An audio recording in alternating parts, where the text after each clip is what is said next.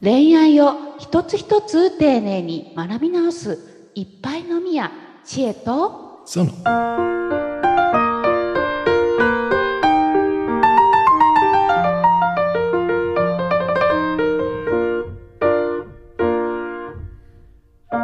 れどのさんはインドア派ですか？アウトドア派ですか？インドアですね。完璧なインドア。全然外行かないんですか？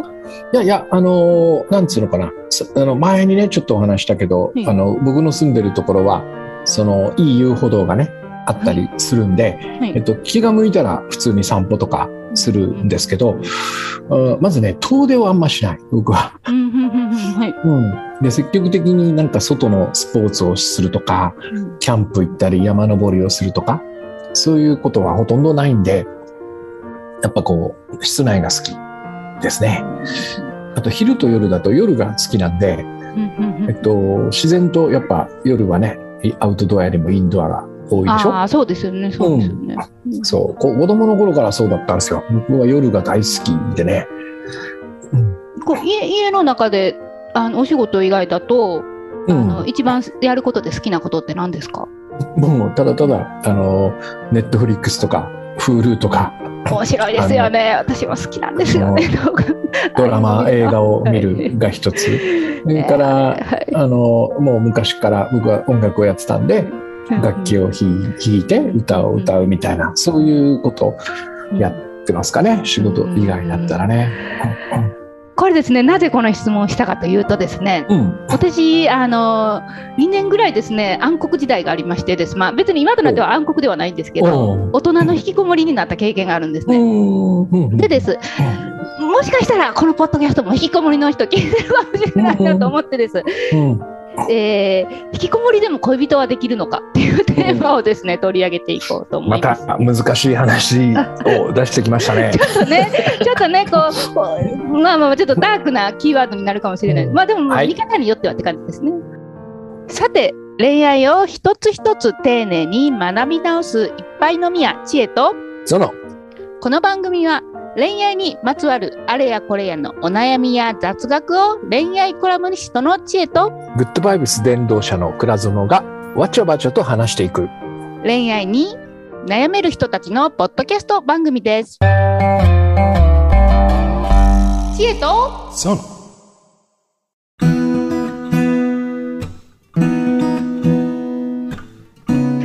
では今回の本テーマに入っていこうと思います。うん。えー引きこもりでも恋人はできるのかですね。うん。これですね、なぜ私がこれを取り上げたかというと、自分がまあ引きこもりの経験があったっていうのもありますけど、まあ、私は多分ちょっと、あのー、2年間だったんで、そんなに長くはなかったんですけれども、なんなんだろうな。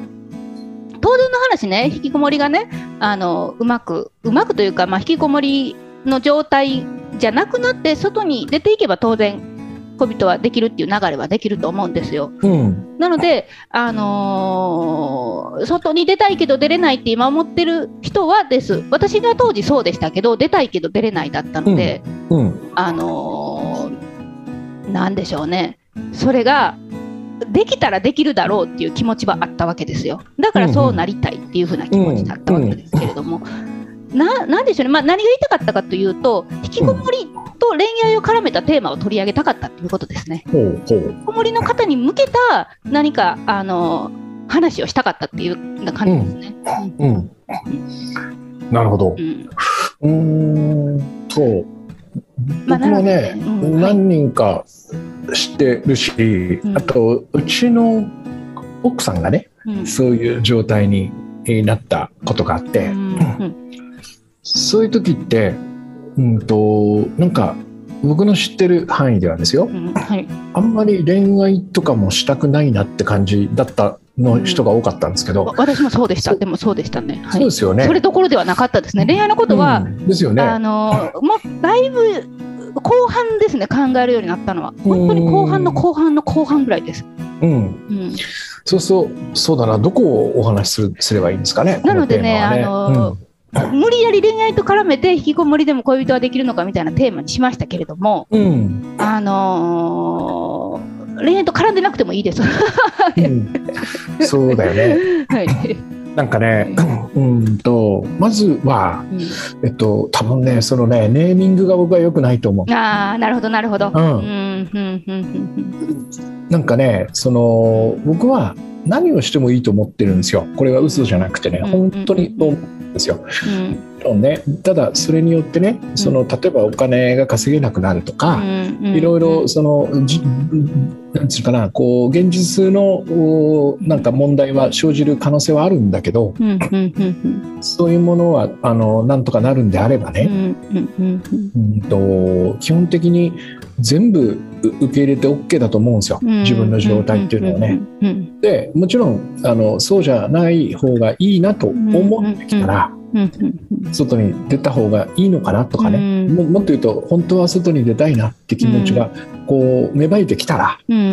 その時にじゃあどうしようかって考えればよくて。そうじゃないそのとてもじゃないけど今人に会いたくないとか。この外に出るのが本当に怖いんだと思ってる時は。うんそその気持ちを大事にしてね。うんうんでうん。じゃあ家の中で何ができるんだろうとかね。うん何が楽しいんだろうとかね。うんいうことを考えた方がいいかなと思うね。だからそんなネーミングをつけちゃダメだと僕は思う。んんんん。そうですね。うん。このこれはタイトル変えときます。うん、いやいや全然いいタイトルとしてつけるのはいいんですよ。ただそこからさ,、うん。さあどうするかって話になった時にね、最初にあのまずはそのネーミング取っ払ったらどうですかっていう感じですね。うん。でやっぱりその僕らはねこうじゃなきゃいけないとかこうであるべきという中でずっと育ってきてるから、うんうん。あのなんていうのかなお多くの人が、えっと、良しとするような生き方をしなくちゃいけないって考えてるんだけど、でも実際にはそんな風にできる人は、うん。えっと、多数ではあるけど全体ではないんですよ。でその全員の中に入れないという状態をね、うんやっぱり悪とみなしちゃダメだと僕は思っていてこれはあの自分のためにね、うんうんうん。うん。ひ人がどう呼ぼうと別にいいんですよ。うんうんそうそうそうじゃなくて自分自身はそれをそんなネーミングをつけなくて今僕はこういう状態なんだとただただそれでいい。ここをねスタートにしたらいいような感じがまずしますね。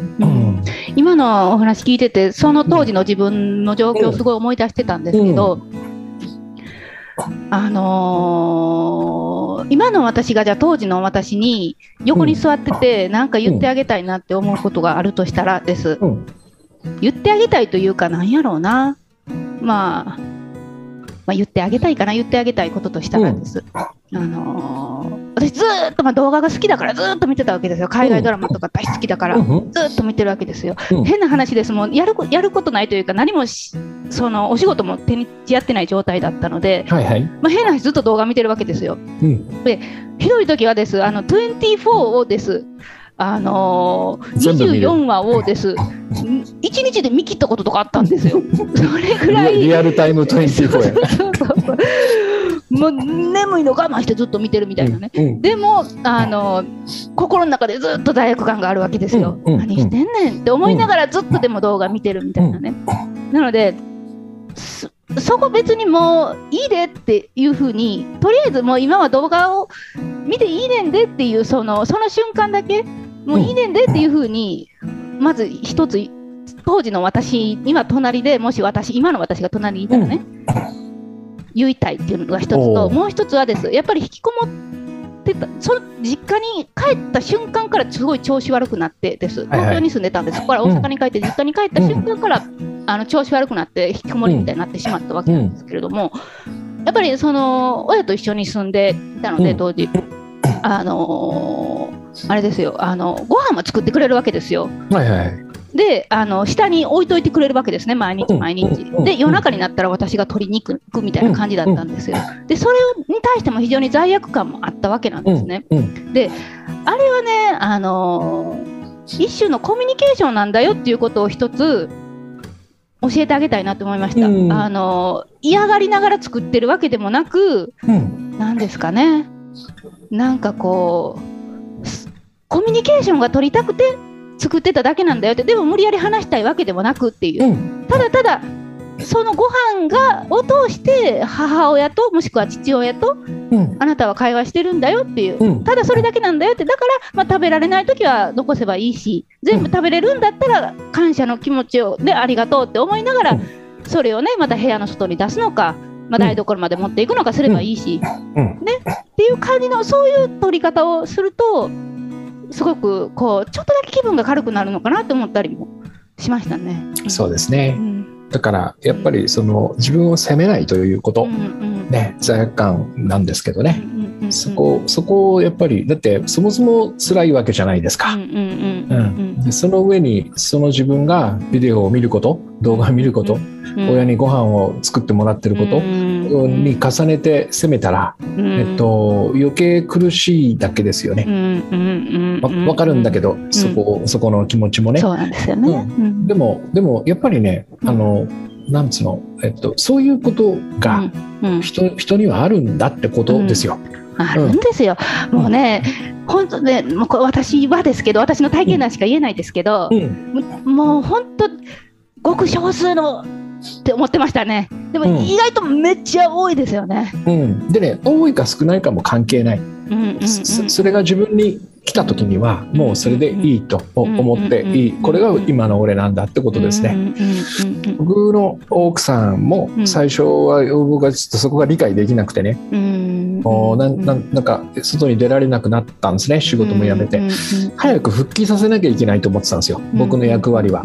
だからとにかく早く元気に元気という言葉を使ってね。だから引きこもりの反対が元気なんですけど、それだと全然うまくいかなかったんですよ。やっぱ追い込むだけでね。うんである日ねこれがもうこの人なんだなって思ったらいいんじゃないかって覚悟を決めたんですよ。でずっと彼女はそのオンラインゲームを一日中やってるんですね。でも最初は怖いじゃないですか。見てたら。どうなるんだろうとか。んんからやっぱ怖いんですよ見てるとね。うんだからなんか元気に元に戻したいとか自分が怖くない状態にしたいと思ってたんだけどそれをやめてこれがこの人の今のうん仕事なんだ。仕事っつも変だけどやるべきことやるべきことはこのオンラインゲームなんだと思って。うん。で僕も一緒に始めたりね。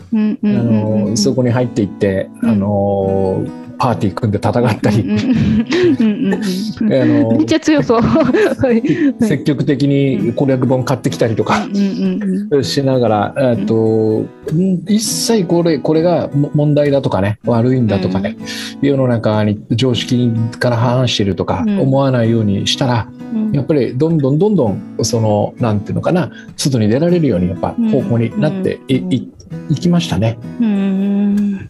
うん。なんか、そういう感じで、ぜひ、うん。あの、受け止めてほしいなと。つまり、その時にね、恋愛とか、するとかしないとか、うん。まあ、自分の気持ちが動けばうん。すすればいいし、うん。えーここのままじゃまずい恋愛しなきゃうん。なんて思う必要もないってことですよね。うん。しかも今こんな時代だからうん。家の中にいたっていろんなコミュニケーションできるじゃないですか。うん。できますね。ね。ううんそんな中で何かのつながりができるのかもしれないし。そうすればもしかしたら同じような境遇の人とね、うん。出会ってねうん。お話をするとかっていうこともあり得るでしょ、だから、えっと、今の状態に引きこもりと名前つけずにね。うん。そしてそんな自分がどうやって恋愛をするんだみたいなことを考えずににごくごく自然にごくごく自然に何かその受け入れながらねうん。自分を責めずに暮らしていければいいのかなって気がしますけどね。うん。このテーマはちょっとあれだな。私も結構思い入れが強いのでうん、まいろいろたやりましょう。思うところがあったりとかうん。うん。本当にするのでううん。んあの恋愛と絡めても絡めなくてもうん。とにかく取り上げていきたいテーマだなとは思っています。はいそ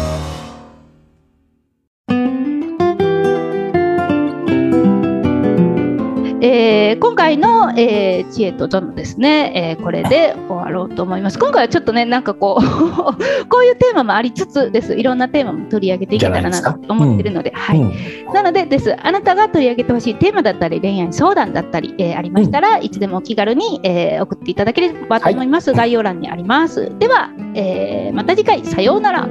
さようなら。